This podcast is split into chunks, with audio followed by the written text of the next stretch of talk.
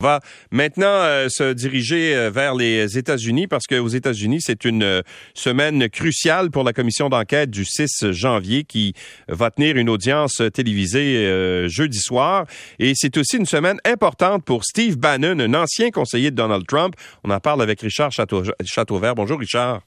Bonjour Louis. Alors ça, c'est un témoignage très important, ben, en fait un procès important qui s'ouvre euh, contre Steve Bannon, qui est accusé d'avoir tenté de, de, faire obstruction à la justice. Hein?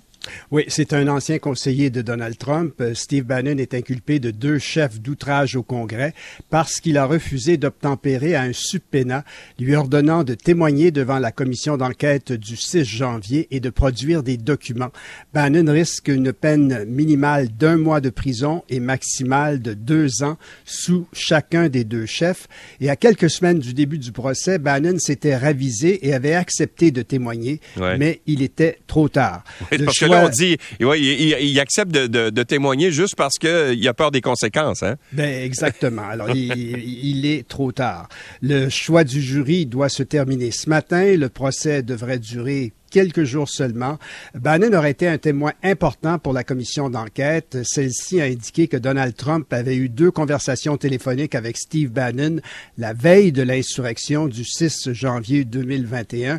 Et après la première de ces conversations, de ces conversations, Bannon a déclaré sur son podcast tout va exploser demain, tout est en train de converger et nous sommes actuellement au point d'attaque.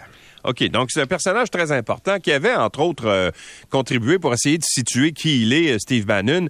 Euh, à l'élection de Donald Trump. Hein, oui, c'était le, c'était le président de la campagne euh, de, de, de 2016. Donc, c'est lui qui était à la tête de cette campagne qui, qui a remporté l'élection présidentielle de 2016. Bon.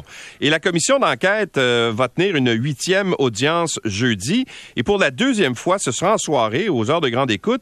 La commission veut tenter de quoi? De reconstituer ce que Donald Trump faisait à la Maison-Blanche quand c'est arrivé?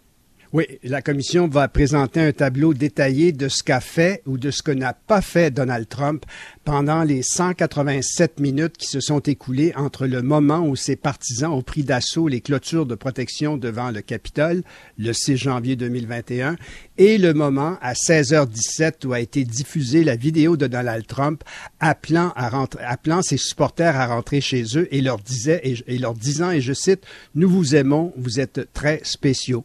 Un ancien membre du Conseil national de sécurité et une ancienne attachée de presse adjointe de la Maison-Blanche qui ont démissionné dans les heures qui ont suivi les événements du 6 janvier vont témoigner.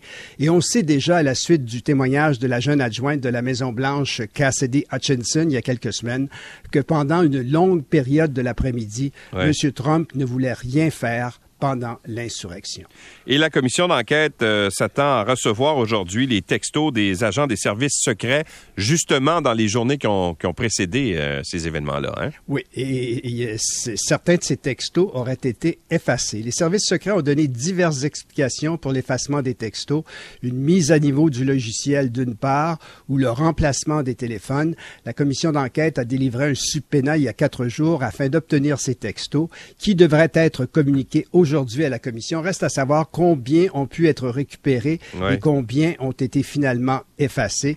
Ils sont importants parce que Cassidy Hutchinson, cette témoin, avait déclaré que le 6 janvier, le président Trump avait insisté à plusieurs reprises pour se rendre au Capitole, empoignant même le volant du VUS que ben conduisait un agent des services secrets.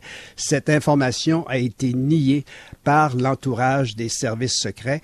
Et dans tout ça, euh, Louis, Donald Trump a indiqué au magazine New York qu'il a déjà pris sa décision. Il va être candidat à la présidence en 2024. Quand va-t-il annoncer euh, sa candidature? Est-ce que ça va être dans les prochaines semaines, avant les élections de mi-mandat ou après? On ne le sait pas, mais c'est sûr que quand on a un candidat à la présidence, c'est difficile d'inculper un candidat à la présidence. Donc, ce serait peut-être difficile pour mm. le, département de la justice, mais le département de la justice, selon le Wall Street Journal, a augmenté le nombre de ses euh, procureurs et enquêteurs concernant l'entourage de Donald Trump. Donc, tous les comploteurs dont on connaît les noms, euh, en premier lieu, euh, Rudy Giuliani, l'ancien maire de New York, l'équipe d'enquêteurs et de, procureurs a augmenté ses, effectifs. Donc, il mm. pourrait y avoir des inculpations Donc, on, on pourrait aller euh, jusqu'à l'entourage de, de, Donald Trump, mais pas Donald Trump lui-même. Et il fait quelle température en ce moment là, à New York, euh, Richard? Eh ben, Est-ce que c'est la canicule chez vous ben, aussi? Évidemment, évidemment. Il va faire 33 aujourd'hui, 34 avec l'indice humidex, mais dans la vallée de la mort, en Californie, il va faire 48. 48 degrés, c'est fou, hein? C'est complètement fou. Ah, merci, Richard. Reste au frais. oui, merci. Salut. Richard Châteauvert, donc, euh, à New York.